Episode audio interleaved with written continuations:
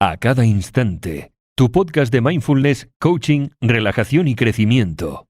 Escucha un nuevo episodio cada lunes, miércoles y jueves. Hola, hola, muy, muy buenas. Yo soy Veronique, coach y técnico profesional en mindfulness de www.acadinstante.com. Hoy quería hablar contigo acerca de cómo se puede dejar de lado la búsqueda de la aprobación de los demás. ¿Y sabes cómo? ¿Sabes qué se necesita hacer para dejar de buscar la aprobación de quienes te rodean? La respuesta es desarrollando una verdadera confianza. Y quizás te preguntes qué es la verdadera confianza porque hay muchos conceptos erróneos sobre la confianza. Algunas personas piensan que es producto de lograr algo en particular, de tener cosas bonitas o de lucir o de verse de una cierta manera. Algunas personas intentan convencerse a sí mismas con pensamientos positivos, pero estos tipos de confianza, entre comillas, confianza, son artificiales y son inestables, por lo cual no es una verdadera confianza. Porque, ¿qué pasa si tu apariencia física cambia y de hecho cambiará con el tiempo? ¿O qué sucede si no logras ese objetivo? ¿Qué sucede cuando te comparas con otra persona que parece estar mejor que tú? Y en cuanto a tener pensamientos positivos, bueno, eso está muy bien, sí, por supuesto, pero no es suficiente. Puede parecer algo bueno, pero al final no nos da ningún sentido duradero de confianza si uno solo se focaliza en eso. Y a menudo estos pensamientos pueden crear una especie de máscara que presentamos al mundo, bloqueando así nuestra capacidad para relajarnos, para mostrarnos cómo somos realmente y tener una conexión genuina, auténtica con los demás. Y para saber si esa confianza es real o es artificial, pregúntate si estás tratando de obtener un sentido de aprobación de parte de los demás o no. Pero por suerte, mi querido amigo, mi querida amiga, hay otro tipo de confianza disponible para cada uno de nosotros y de nosotras, si nos damos el permiso, por supuesto. Y es una confianza que se cultiva desde adentro y que se puede llevar a donde quiera que vayas.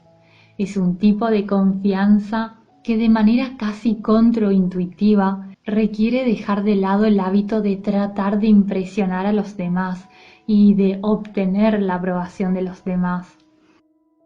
La verdadera confianza implica quitarse las máscaras, derribar nuestros muros y abrazar la incertidumbre, abrazar la vulnerabilidad con coraje. Y cuando hacemos esto, descubrimos la verdadera confianza. La palabra confianza proviene del latín confidentia y en donde el prefijo con significa junto o todo y el término latino fides significa fe o convicción. Entonces, esta palabra nos invita a que aprendamos a confiar en nosotros mismos, en nosotras mismas, y confiar en nuestro propio valor en lugar de tratar de obtenerlo de afuera de nosotros. Además, porque el afuera no podrá darte nunca aquello que no tienes dentro.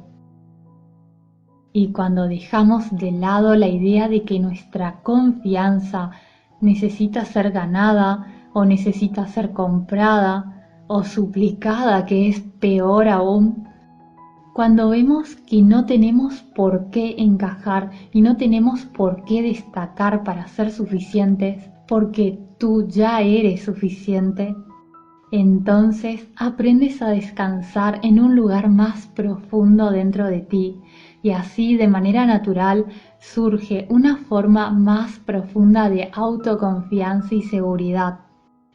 Cuando finalmente dejas ir las historias que te cuentas y comportamientos para hacer que los demás te quieran o te aprueben. Es allí cuando empiezas a confiar en tu propio valor y dejas y permites que eso fluya.